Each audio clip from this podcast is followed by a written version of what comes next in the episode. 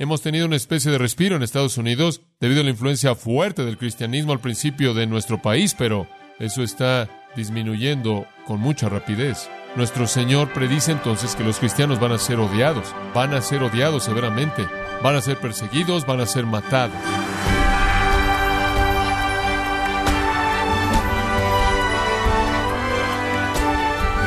Le damos la bienvenida a esta edición de Gracia a vosotros con el pastor John MacArthur. Imagine que estuvo con Jesús la noche antes de la crucifixión. Lo ve lavar los pies de los discípulos, ve a los discípulos tomar la última cena, escucha mientras Jesús promete bendiciones como el amor, paz y el consuelo del Espíritu Santo. Qué alegría debió haber sido esa noche. Pero hubo una promesa que Jesús les hizo esa noche que pudo parecer fuera de lugar, una promesa en forma de advertencia. A continuación, John MacArthur explica lo que significa ser un verdadero discípulo y muestra la advertencia aleccionadora que Jesús dio a sus seguidores en la serie titulada Permaneciendo en Cristo, en gracia a vosotros. Estamos estudiando el Evangelio de Juan y quiero que regrese al capítulo 15, Juan 15. Y hemos estado viendo los versículos 17 al 25. Es una porción muy interesante de las Escrituras. Es una que debe ser entendida por los creyentes. Es una que creo que en la actualidad es pertinente porque nos dice qué esperar como creyentes en el mundo. Y lo estamos viendo por todo el globo, inclusive en la actualidad. Es una profecía que nuestro Señor dio y siempre ha sido cumplida y está siendo cumplida frente a nosotros en este momento. El texto comienza en el versículo 17, retomémoslo ahí. Esto os mando que os améis unos a otros. Si el mundo os aborrece, sabed que a mí me ha aborrecido antes que a vosotros. Si fuerais del mundo, el mundo amaría lo suyo, pero porque no sois del mundo, antes yo os elegí del mundo, por eso el mundo os aborrece. Acordaos de la palabra que yo os he dicho, el siervo no es mayor que su Señor. Si a mí me han perseguido, también a vosotros os perseguirán. Si han guardado mi palabra, también guardarán la vuestra. Mas todo esto os harán por causa de mi nombre, porque no conocen al que me ha enviado. Si yo no hubiera venido ni les hubiera hablado, no tendrían pecado, pero ahora no tienen excusa por su pecado. El que me aborrece a mí, también a mi Padre aborrece. Si yo no hubiese hecho entre ellos obras que ningún otro ha hecho, no tendrían pecado. Pero ahora han visto y han aborrecido a mí y a mi Padre. Pero esto es para que se cumpla la palabra que está escrita en su ley. Sin causa me aborrecieron.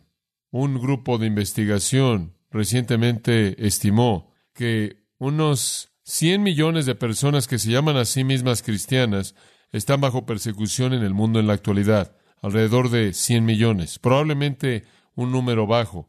Los cristianos han sido a lo largo de toda la historia de la Iglesia la gente más odiada y más perseguida en el mundo, particularmente los cristianos verdaderos, pero inclusive los cristianos nominales en nombre han sido perseguidos.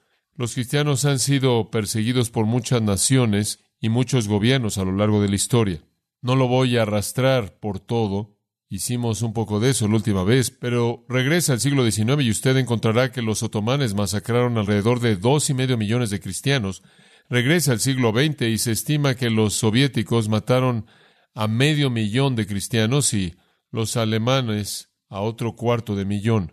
Los cristianos han sido perseguidos por decenas de miles por todo el planeta, desde Madagascar a España, desde México a China, de Japón a India, de Alemania a Rusia, desde Francia a todo tipo de países en el Medio Oriente. ¿Por qué es esto? La respuesta simple nos es dada en el texto que le acabo de leer. Nuestro Señor, de manera explícita, predice odio por parte del mundo para los cristianos. Inclusive Él nos dice por qué. Pero debería ser obvio antes de que veamos ese texto que el cristianismo es odiado porque es verdad, es verdadero y el mundo entero yace bajo el poder del maligno, de Satanás, quien es un mentiroso. El cristianismo le dice la verdad acerca de todo, la verdad acerca de Dios, la verdad acerca del hombre, la verdad acerca del pecado, la verdad acerca del tiempo, la verdad acerca de la eternidad, la verdad acerca de la creación, la verdad acerca de la consumación, la verdad acerca del infierno, la verdad acerca del cielo, la verdad acerca del pecado, la verdad acerca de la justicia, la verdad acerca de la vida, la verdad acerca de la muerte, la verdad acerca de la vida después de la muerte. El cristianismo dice la verdad porque la Biblia dice la verdad. Satanás es un mentiroso y él domina el reino del mundo. Él y sus demonios están en guerra con Dios, están en guerra con Cristo, están en guerra con el Espíritu Santo y están en guerra, por lo tanto, con la revelación de Dios, que es la Biblia. Satanás y sus huestes están en guerra con el Evangelio, están en guerra con la Iglesia. No debería sorprendernos que en la actualidad de nuestro propio país el cual ha tenido cierto respiro durante su breve historia, no nos debería sorprender ahora que el lugar de seguridad para los cristianos, que en un tiempo fue parte de Estados Unidos, se está desvaneciendo rápidamente. Nuestro sentido de libertad y seguridad está amenazado seriamente. Las persecuciones de cristianos continuarán escalando. No hemos sufrido aún hasta la sangre como algunos en todo el mundo, donde leemos casi diariamente acerca de cristianos que están siendo matados y decapitados, pero esto no es sorprendente para nosotros. Cuando la gente me dice, ¿qué hacemos acerca de que los cristianos están siendo perseguidos alrededor del mundo? Mi respuesta es nada, porque eso es exactamente lo que el Señor dijo que sucedería. Estamos comenzando a experimentar lo que cristianos a lo largo de la historia de la Iglesia han experimentado. No nos debería sorprender, eso es exactamente lo que nuestro Señor dijo. Y claro, Él lo predijo y es preciso como cualquier otra cosa que él dijo, es preciso. Ahora, las palabras que le leí en el capítulo 15 de Juan fueron dadas por nuestro Señor a sus once discípulos después de que Judas se había ido para preparar la traición, fueron dadas a esos once discípulos que quedaron en la noche antes de la crucifixión de Jesús. Hasta este punto la conversación había sido acerca del amor. Comenzó en el capítulo 13, siguió a lo largo del capítulo 14 hasta la primera parte del capítulo 15, y le dije que en cierta manera fue una noche de amor. Él estaba mostrando su amor a ellos, él estaba haciendo todo tipo de promesas abundantes para ellos acerca del gozo y la paz y la venida del Espíritu Santo y fruto y bendición y oración respondida y todos los recursos del cielo que estarían disponibles para ellos y Él les estaba diciendo que tendrían el Espíritu Santo, el Consolador, y poseerían todo lo que necesitaran. Fue una noche de amor, fue una noche en la que Él estaba bañándoles con el amor del cielo. Él se iba y estaban en una especie de pánico porque Él se iba y entonces Él los alienta y los consuela con todas estas promesas que salen de su amor por ellos y son promesas que se extienden más allá de esos once a los creyentes a lo largo de toda la historia. Pero esa noche de amor cambió dramáticamente en el versículo 18. En el versículo 18 la palabra aborreciere aparece tres veces, por lo menos tres veces en la traducción en inglés, dos veces en el griego, y después vuelve a aparecer, y otra vez y otra vez y otra vez a lo largo de los versículos que le leí. Y de pronto una noche de amor se convierte en una noche de odio. Es un cambio dramático. Los discípulos que han estado tratando de entender todas estas promesas de amor, ahora son confrontados con el hecho de que, mientras que serán amados por Dios, serán odiados por el mundo. Usted podría resumirlo al decir esto. Los cristianos son las personas más amadas por Dios y de todas las personas son las más odiadas por Satanás. Somos las más amadas por Dios y por lo tanto bañadas con todas las bendiciones del cielo. Somos las más odiadas por Satanás y por lo tanto acosadas con lo peor del infierno. Y vivimos en ese mundo los más amados y los más aborrecidos, los más bendecidos y los más atacados. Tenemos el tesoro espiritual más grande y tenemos la mayor probabilidad de perder el tesoro terrenal más grande. Así es como vivimos. Esa es la razón por la que Jesús dijo, más vale que calcules el costo antes de que te conviertas en cristiano. Serás amado por Dios, pero serás odiado por el mundo. Esta es una profecía de persecución. Usted ve en el versículo 20 la palabra perseguir. Sabemos lo que eso significa. Eso significa atacar con el deseo de dañar a alguien. Y la historia del cristianismo es una historia de persecución basada en odio. Eso no va a cambiar porque Satanás es el Dios de este mundo, el príncipe de la potestad del aire, quien opera en los hijos de desobediencia. Él manipula su fuerza demoníaca mediante seres humanos que son pecaminosos y no han venido a la fe en Cristo y no han sido transformados y entonces son súbditos del reino de las tinieblas cumplen sus objetivos y sus objetivos son odiar a Dios, Cristo, el Espíritu Santo, la Biblia, el Evangelio y los cristianos. Y como dije la semana pasada, hemos tenido una especie de respiro en Estados Unidos debido a la influencia fuerte del cristianismo al principio de nuestro país, pero eso está disminuyendo con mucha rapidez. Nuestro Señor predice entonces que los cristianos van a ser odiados, van a ser odiados severamente. Capítulo 16, versículo 2, Él dice, el tiempo va a venir cuando la gente os mate y piense que están ofreciendo servicio a Dios. Esto es serio. Van a ser perseguidos, van a ser matados, van a ser matados. Y esa ha sido la historia de la Iglesia. En muchos casos, los predicadores más nobles, más elevados, los más sublimes, los predicadores más fieles de la verdad fueron perseguidos, encarcelados y ejecutados. Entonces nuestro Señor hace una transición en el versículo 17 y dice, esto os mando, que os améis, literalmente que se sigan amando unos a otros así como yo los he amado. ¿Por qué dice eso él en este contexto? Porque esto es tan importante. Somos lo único que tenemos, el mundo es nuestro enemigo, el mundo es hostil hacia nosotros, el mundo odia nuestro mensaje, odia nuestro evangelio odia nuestra santificación, odia nuestra influencia. Nosotros somos todo lo que tenemos y nuestro Señor dice, van a tener que amarse el uno al otro. Ahí es de donde el único amor verdadero va a venir. Lo más probable es que no venga de su familia. Jesús dijo, voy a traer una espada para separar a gente en una familia. Cuando alguien cree el Evangelio, terminan odiando a su padre, a su madre, a su hermana, a su hermano. Hay un aislamiento, el odio toma el lugar del amor normal, entonces deben amarse el uno al otro y ese debe ser un amor extensivo. Él dice, ámense como yo los he amado, como los había amado a ellos. Humildemente los había amado al servir sus necesidades, Él los había amado al bañarlos con todos los recursos que Él tenía, Él los amó sacrificialmente. Versículo 13 dice, Nadie tiene mayor amor que este, que uno ponga su vida por sus amigos, y Jesús los amó lo suficiente como para morir por ellos. Así es como debemos amar. Debemos amar sacrificialmente, humildemente, generosamente, misericordiosamente, en gracia, amablemente, perdonándonos. Nos amamos unos a otros, tenemos que vivir el uno con el otro. Somos lo único que tenemos en el mundo. Hay un sentido en el que rodeamos los vagones y el cuerpo de Cristo se convierte en la esfera en la que vivimos y amamos, porque es difícil en el mundo.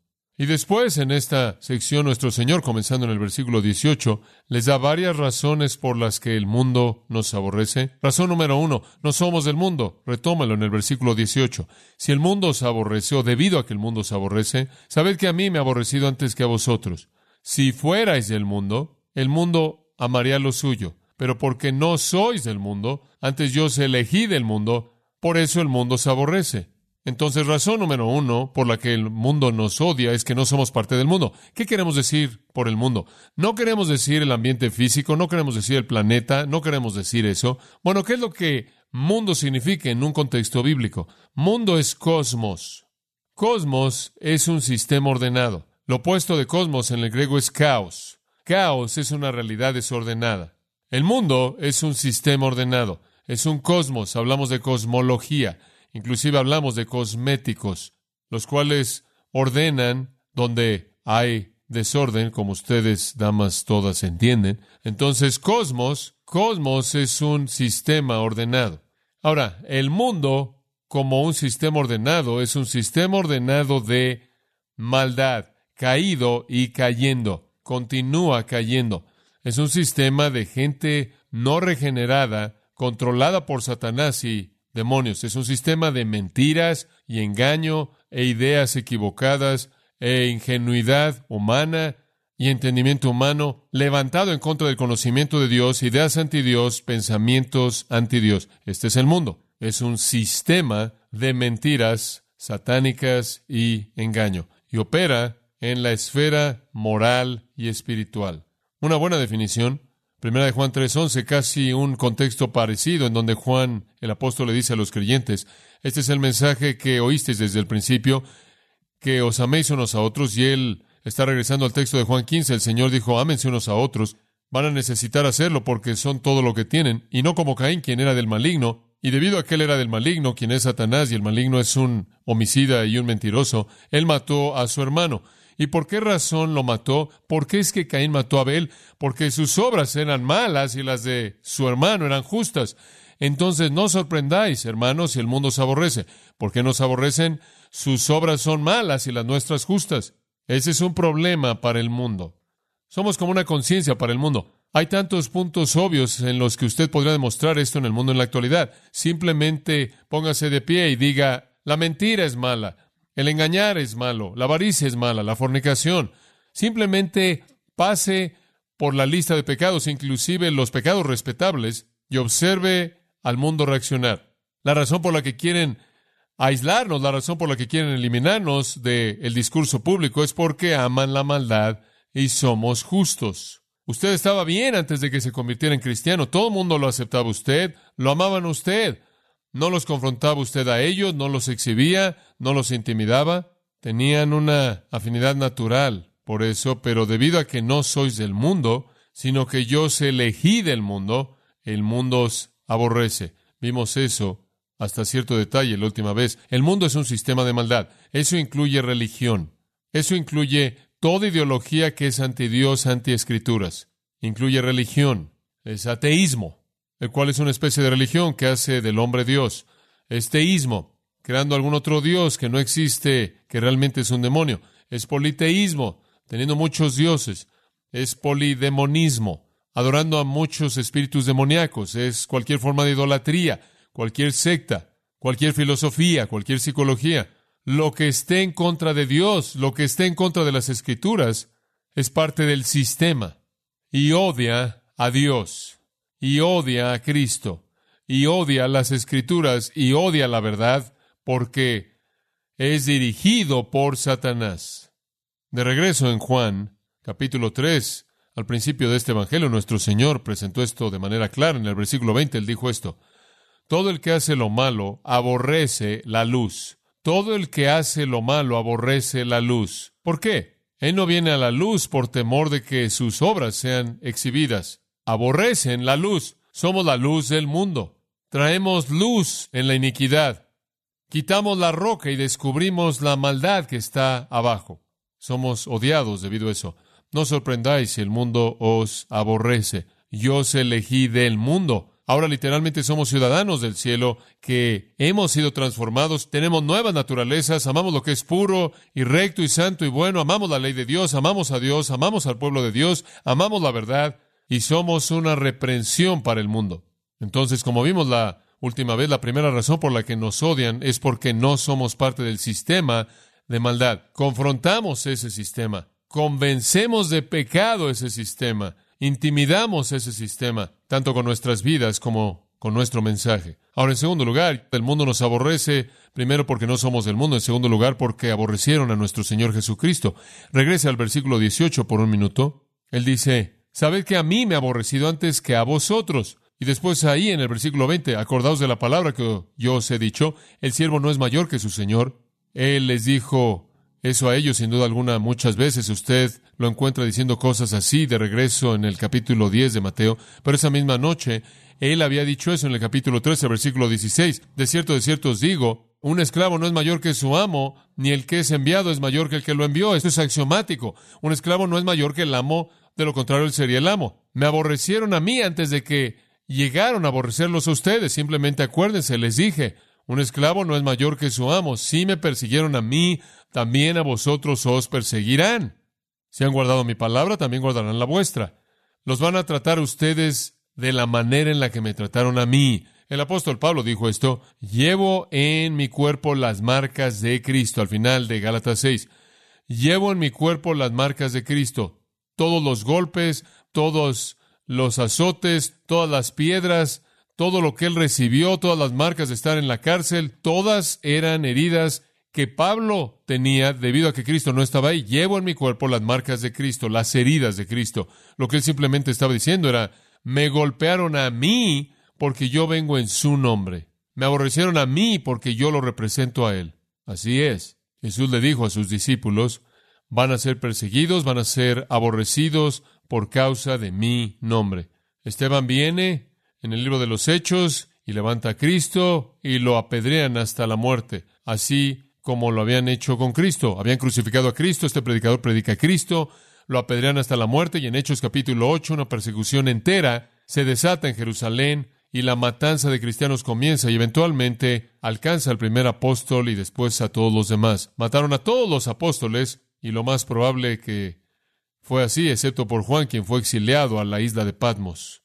Si usted lee las cartas de Pablo a los Corintios, la primera y la segunda carta, él habla constantemente acerca de lo que él sufrió.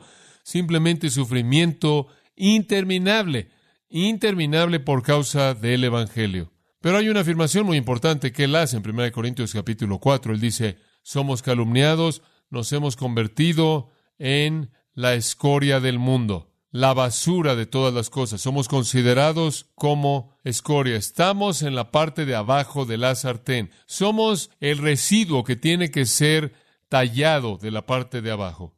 Aquí estaba este hombre, el más grande de los hombres que jamás había vivido, el apóstol Pablo. Él era mayor que Juan el Bautista, quien fue el hombre más grande que jamás había vivido, pero todo mundo en el reino es mayor que Juan porque estamos de este lado de Cristo. Y de todos los que están de este lado de Cristo, difícilmente usted podría encontrar uno más fiel y más diligente y más usado que Pablo. Y sin embargo, para el mundo, él era la escoria, era la, basura de la tierra. La basura, ¿por qué? Jesús dijo, me aborrecieron a mí, los van a aborrecer ustedes. Piénselo de esta manera. Él era perfecto, nunca pecó, nunca fracasó, nunca dijo algo equivocado, nunca hizo algo equivocado, nunca pensó algo equivocado. No hubo nada hipócrita en él. Él era integridad absoluta, perfección absoluta, y de cualquier manera lo aborrecieron. Nosotros quedamos cortos de eso. Podemos ser hipócritas. Estamos luchando con el pecado, pensamos cosas que no deberíamos pensar, decimos cosas que no deberíamos decir, hacemos cosas que no deberíamos hacer. Nosotros manchamos el nombre de Cristo. Nuestro Señor está diciendo, miren, si me aborrecieron a mí, sin pecado, sin falla alguna, ¿no creen que los van a aborrecer ustedes? Y van a tener razón de aborrecerlos porque ustedes no son perfectos. Ustedes van a alimentar ese odio. Ustedes no pueden esperar algo diferente de lo que el mundo nos está dando. Odiaron al Señor Jesucristo perfecto. Ciertamente no van a amar a cristianos imperfectos. Entonces nuestro Señor dice, espérenlo, va a ser así, van a aborrecerlos porque no son del mundo, los van a aborrecer porque me aborrecieron a mí y ustedes me pertenecen y ustedes predican en mi nombre y viven en mi nombre y proclaman mi nombre y proclaman mi verdad y van a aborrecerlos de la misma manera en la que me aborrecen a mí. No son mayores que su amo. Ahora eso nos lleva a un pensamiento final acerca de la fuente de esto y realmente está detrás de todo. La tercera razón que nuestro Señor da aquí por el odio del mundo es esta. Uno, no somos del mundo. Dos, aborrecieron a nuestro Señor. Y tres, el mundo no conoce a Dios. El mundo no conoce a Dios. Esto necesita ser dicho y entendido de manera muy clara, porque la mayoría de la gente cree que conoce a Dios. O yo creo en Dios, o yo soy una persona espiritual. Ustedes saben, tengo un lugar en mi vida para Dios. Oro a Dios a pesar de todas esas afirmaciones. Por cierto, observen el versículo 21. Mas todo esto os harán por causa de mi nombre, toda esta persecución, odio, porque no conocen al que me ha enviado. No conocen al que me ha enviado. No conocen a Dios. Hablando de gente religiosa, estoy hablando de líderes de religiones. Estoy hablando de teólogos y sacerdotes y pastores y gurús y personajes religiosos. No conocen a Dios. Es inclusive peor que eso. No solo no conocen a Dios. Pase al versículo 23. El que me aborrece a mí, también a mi Padre aborrece. Pase al final del versículo 24. Y han aborrecido a mí y a mi Padre. Aquí está la condición de un ser humano no regenerado en el mundo. No conoce a Dios. Aborrece a Dios. Aborrece a Dios. La gente no ama a Dios. Si me amareis, ¿qué harían? ¿Qué? Guardaríais mis mandamientos. El primero del cual es, este es mi hijo amado, en quien tengo complacencia. A él oíd. Usted rechaza a Cristo y usted aborrece a Dios. No conocen al que me envió es una afirmación fuerte de la realidad de los religiosos. No conocen a Dios. Por cierto, esto fue algo que Jesús dijo mucho. Y recuerde, Él está circulando entre líderes judíos que creen que no solo conocen a Dios, sino que conocen a Dios mejor que cualquier otra persona en el mundo. Y Él les dice cosas como esta. Ya atrás en el capítulo 7, versículo 28, Él clamó en el templo enseñando y diciendo, ambos me conocen a mí y Saben de dónde soy, ustedes me conocen a mí, yo soy Jesús, ustedes saben de dónde vine, Nazaret. No he venido de mí mismo, sino que el que me envió es verdad, a quienes vosotros no conocéis. Yo lo conozco, ustedes no. Esa es una condenación del sistema religioso entero de Israel. No conocen a Dios. Más adelante, en ese capítulo 8, versículo 19, estas personas judías le dijeron, ¿en dónde está tu padre? Él dijo, ustedes no me conocen ni a mí ni a mi padre. Si me conocierais a mí, también conoceríais a mi padre. Si me conocierais a mí, también a mi padre conoceríais. No lo conocen a él y no me conocen a mí.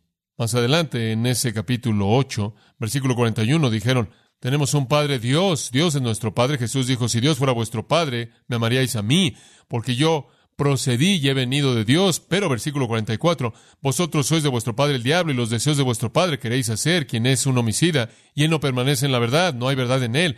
Cuando él habla mentira de su propia naturaleza habla, porque él es mentiroso y padre de mentira. Porque yo hablo la verdad, no me creen. ¿Por qué no me creen? Versículo 47, el que es de Dios oye las palabras de Dios. Por esta razón no las oyen ustedes, porque no son de Dios. Ustedes no conocen a Dios.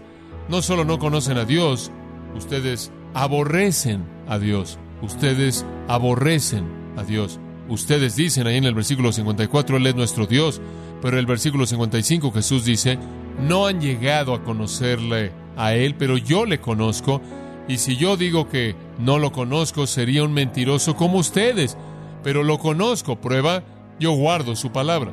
Este es el meollo. Si usted no viene a Cristo para salvación, usted no conoce a Dios, usted está ciego y está sordo y mudo y muerto.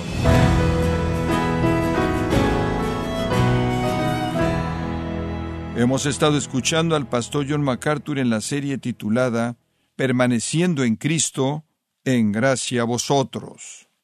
Estimado oyente, tenemos un nuevo libro escrito por John MacArthur titulado El aposento alto.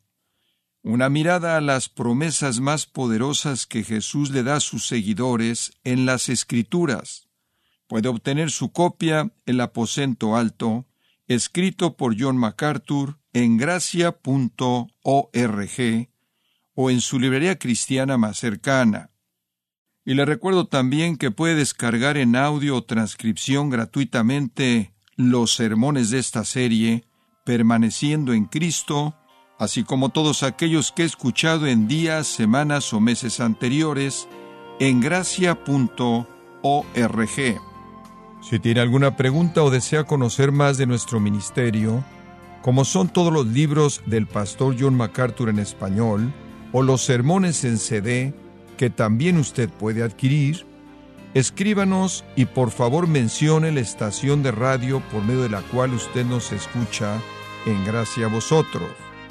Es importante conocer no solo el país y ciudad de donde usted nos escucha, sino también la radio. Para quienes contactan nuestro ministerio por primera vez, pueden solicitar una copia del mensaje de promoción sin costo alguno, un mensaje por oyente únicamente. Si usted vive en los Estados Unidos o Puerto Rico, escríbanos a Gracia Vosotros, P.O. Box 4000, Panorama City, California 91412. O puede escribirnos a través del siguiente correo electrónico radio arroba gracia